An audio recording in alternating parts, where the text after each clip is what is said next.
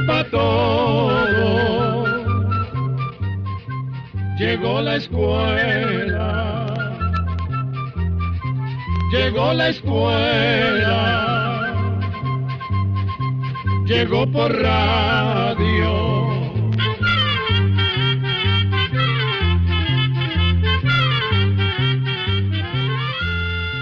El Instituto Centroamericano de Extensión de la Cultura presenta su programa Oigamos la Respuesta. Compartiremos con ustedes las preguntas de nuestros oyentes y daremos las respuestas a sus inquietudes. Mándenos sus preguntas al apartado 2948-1000 San José, Costa Rica. También puede enviarnos sus preguntas al correo electrónico icq.org o encuéntrenos en Facebook como Oigamos la Respuesta.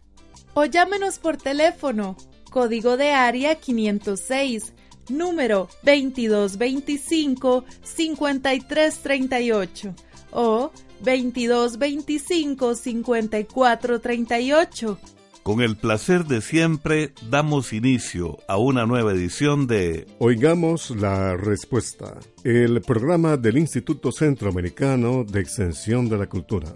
Comprender lo comprensible es un derecho humano. Ese es nuestro lema. Muchas gracias por su atención. La primera pregunta del programa de hoy nos la envía un oyente desde Tarrazú, en San José, Costa Rica, a través de una llamada telefónica. ¿Cuántas propiedades curativas tiene la manzanilla? ¿Para qué enfermedades es buena la manzanilla? Oigamos la respuesta. Se dice que los antiguos egipcios, los griegos y los romanos ya usaban la manzanilla por sus propiedades medicinales. Hoy día la manzanilla se usa especialmente para tratar el dolor de estómago y los gases o cólicos. Muchas personas recomiendan tomar té de manzanilla junto con las comidas para facilitar la digestión. También se recomienda para calmar los dolores provocados por la menstruación. La manzanilla además sirve para calmar los nervios, relajar y desinflamar. La manzanilla también se puede usar para aliviar la picazón de las encías cuando a los niños les están saliendo sus primeros dientes. Muchas personas también usan la manzanilla para destapar la nariz y aliviar los síntomas del resfrío. Para esto se pueden poner unas cuatro gotitas de té de manzanilla tibia en cada agujero de la nariz o se pueden hacer inhalaciones. Para desinflamar algún golpe o torcedura da buen resultado poner paños tibios con manzanilla. Los paños también ayudan a que no se endurezcan las venas cuando a la persona le tienen que inyectar frecuentemente medicamentos en ellas. Es importante saber que no deben tomar manzanilla las mujeres embarazadas y que hay personas alérgicas. Hagamos una pausa musical para compartir música centroamericana de Polache, la canción Mira Honduras de la hermana República de Honduras. Que la disfruten.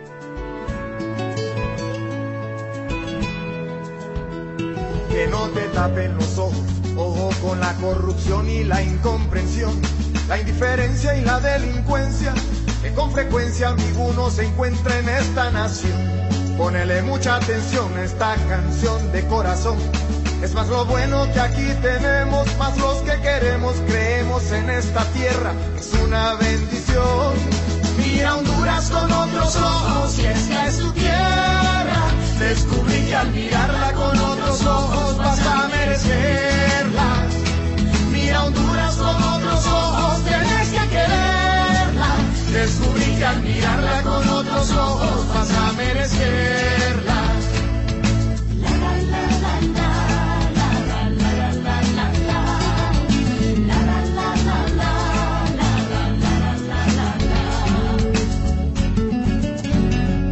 Que no te tapen los ojos la deforestación y contaminación, la pobreza, injusticia y bajeza que con frecuencia ninguno se encuentra en esta nación. Ponele mucha atención a esta canción de corazón. Es más la riqueza, grandeza, nobleza y más la belleza que hay en esta tierra. Es una bendición. Y con otro otros ojos, esta es tu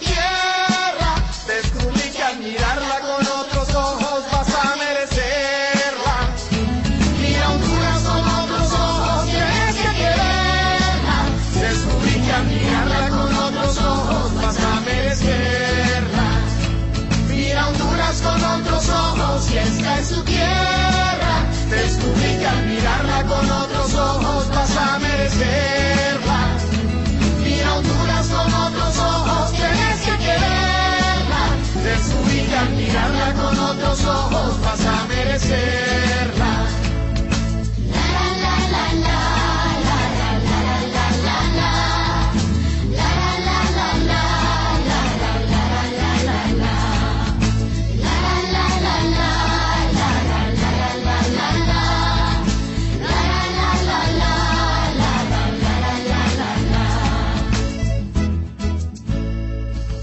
Regresamos de la pausa musical y continuamos con Oigamos la respuesta.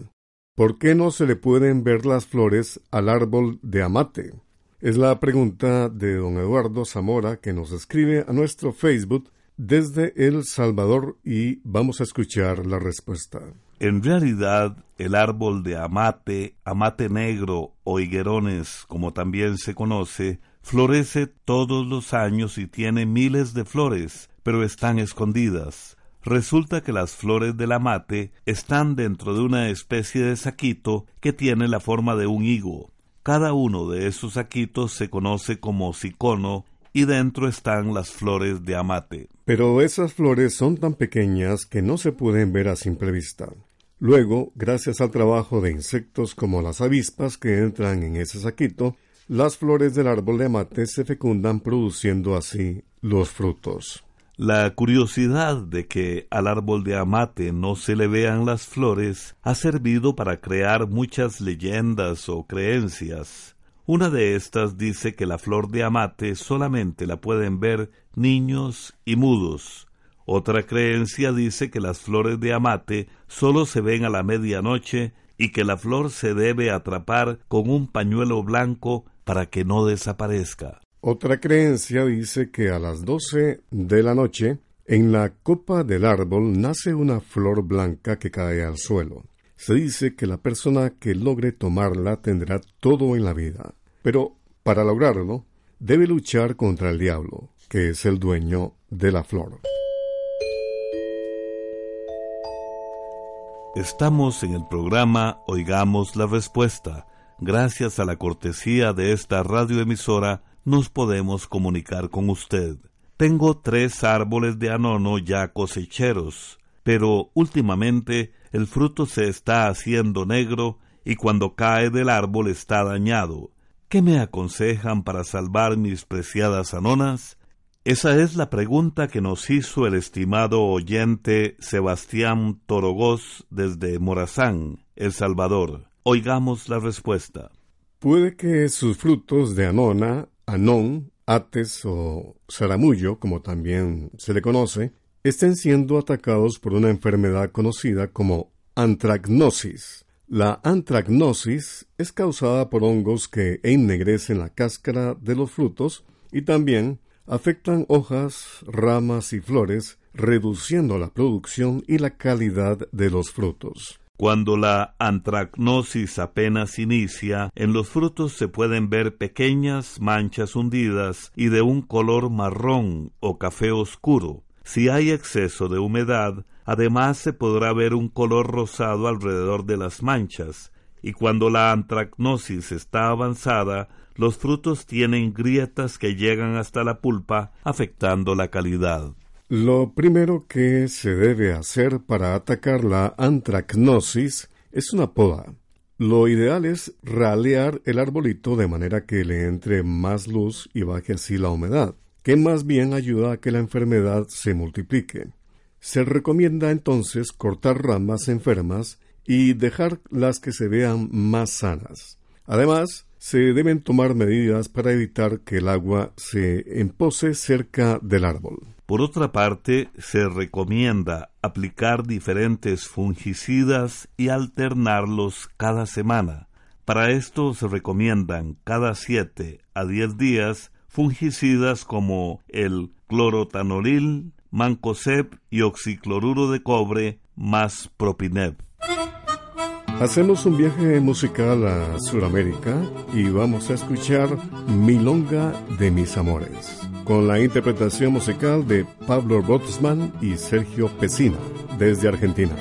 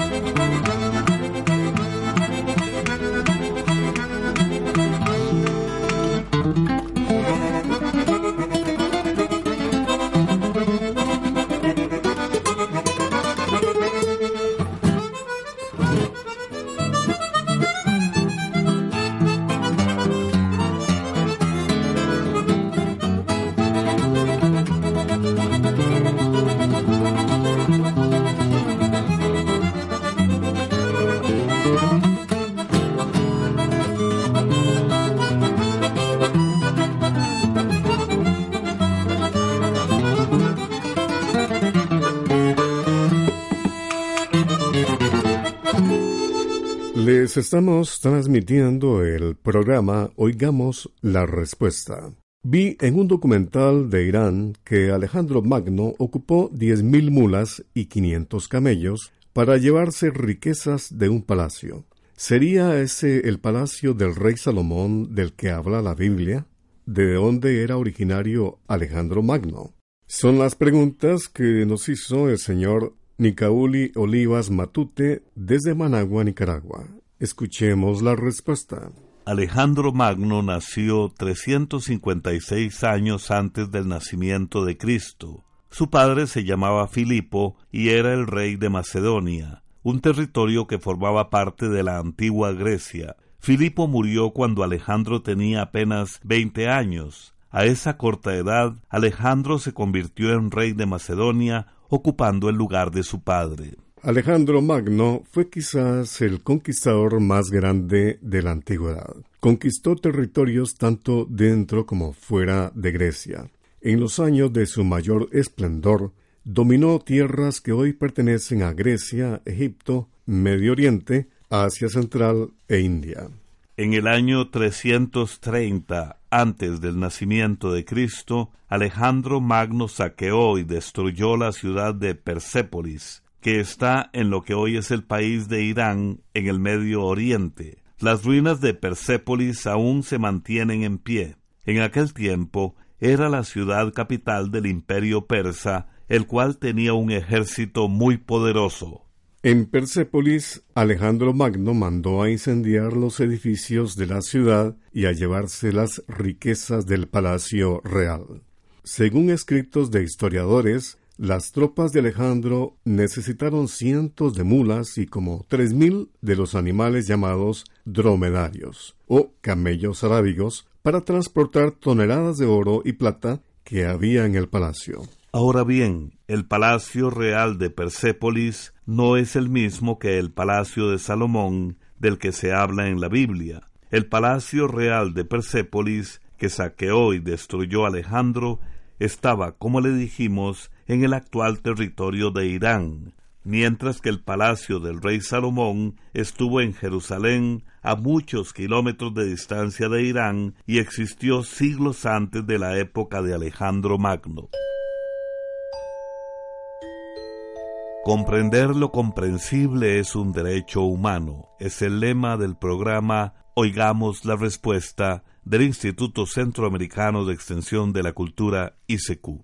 Una estimable oyente que nos escucha desde Cartago, en Costa Rica, nos llamó por teléfono y nos preguntó lo siguiente. ¿La zanahoria ayuda a que se mejore la visión?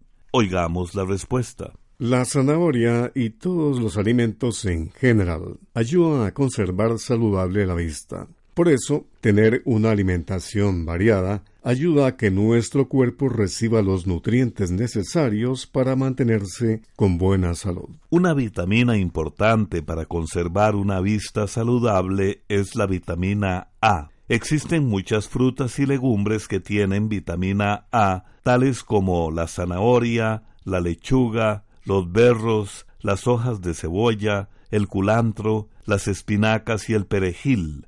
Las frutas como el banano, el albaricoque, el higo, la guanábana, el zapote, la mandarina, la naranja, el mango y otras también son beneficiosas, sin olvidar las nueces. Otros alimentos como el pescado, los huevos y la leche también tienen vitamina A así como el aceite de hígado, el bacalao, que se consiguen en las boticas o farmacias.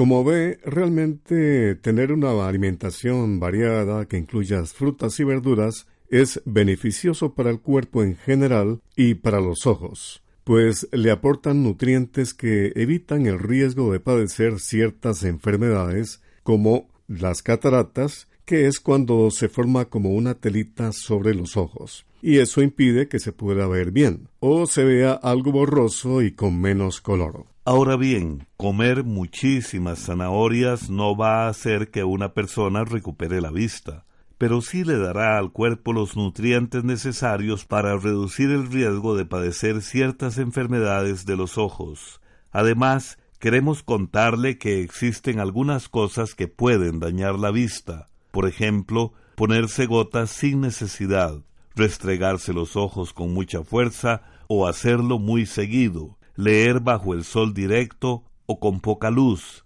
usar anteojos que no sean adecuados, no protegerse los ojos con lentes de seguridad cuando se trabaja con madera, cemento y otras cosas que podrían hacer que el polvo o las astillas se metan en los ojos. Cuando la persona tiene alguna molestia o no está viendo bien, es necesario que consulte con un médico oculista llamado oftalmólogo para que lo examine. En todos los hospitales grandes trabajan estos especialistas.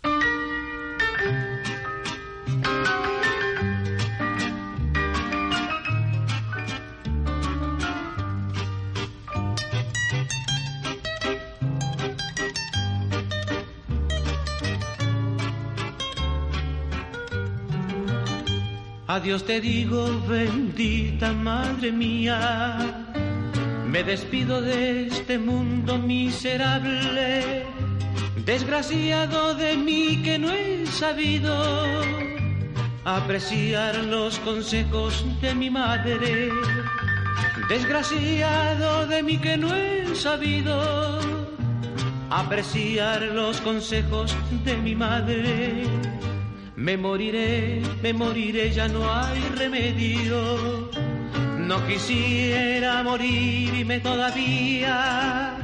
Solo siento dejar a mis hermanos, pero más siento dejarte, madre mía. Solo siento dejar a mis hermanos, pero más siento dejarte, madre mía.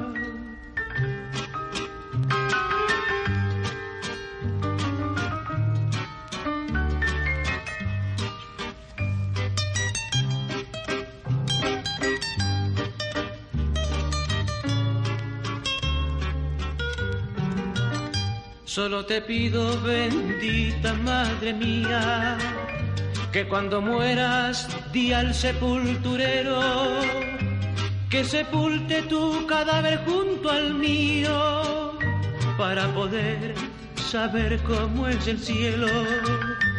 Que sepulte tu cadáver junto al mío para poder saber cómo es el cielo Ahora que siento que la muerte ya se acerca, solo quiero llevarme a mi madre y no dejarla tan sola en este mundo, aguantando decepciones miserables y no dejarla tan sola en este mundo, aguantando decepciones miserables.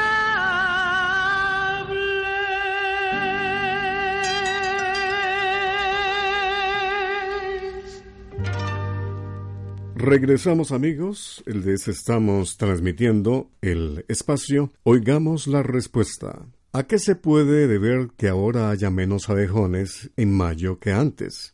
Es la pregunta de un estimable oyente que nos está escuchando en San José, Costa Rica. Escuchemos la respuesta. Vamos a contarle que no hay datos oficiales sobre la disminución en la cantidad de abejones de mayo pero los expertos comentan que esa disminución existe tal y como lo ha notado nuestro oyente. Veamos un poco el ciclo de vida de los abejones. Los abejones de mayo se reproducen por medio de huevecillos. Una vez que nacen, las larvas se alimentan de raíces, semillas y materia orgánica.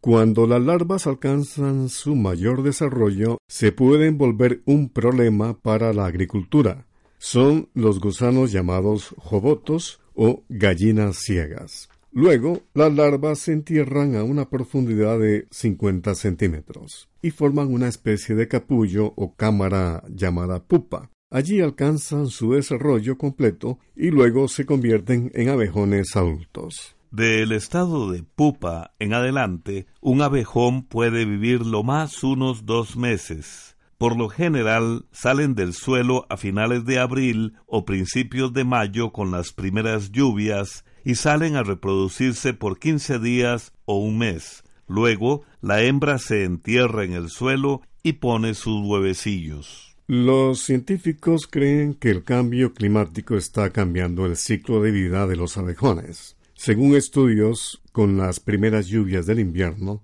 los abejones de mayo saben que es el momento de salir de la tierra para reproducirse.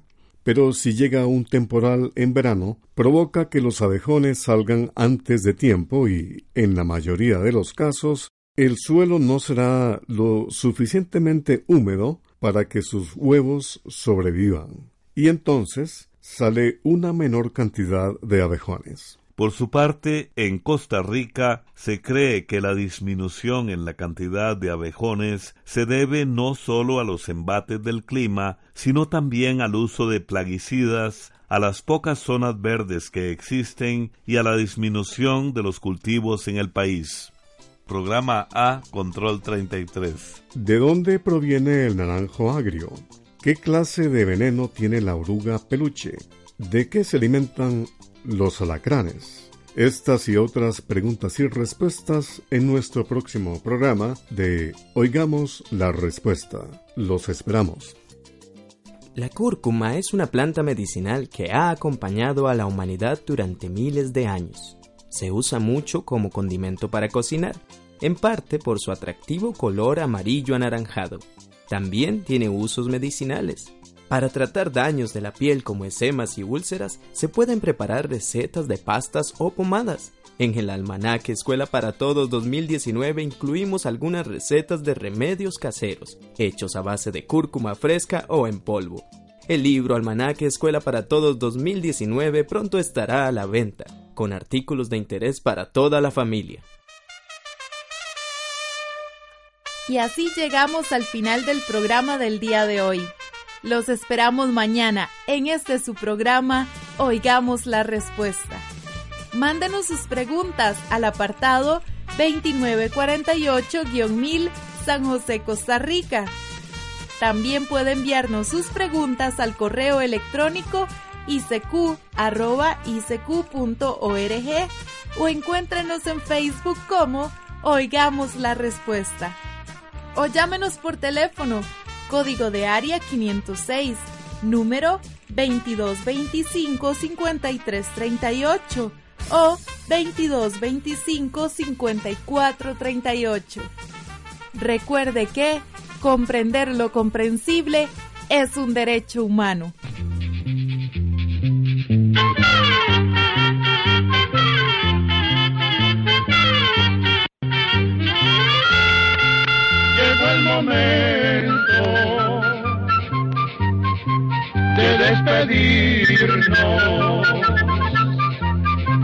Se va a la escuela, se va cantando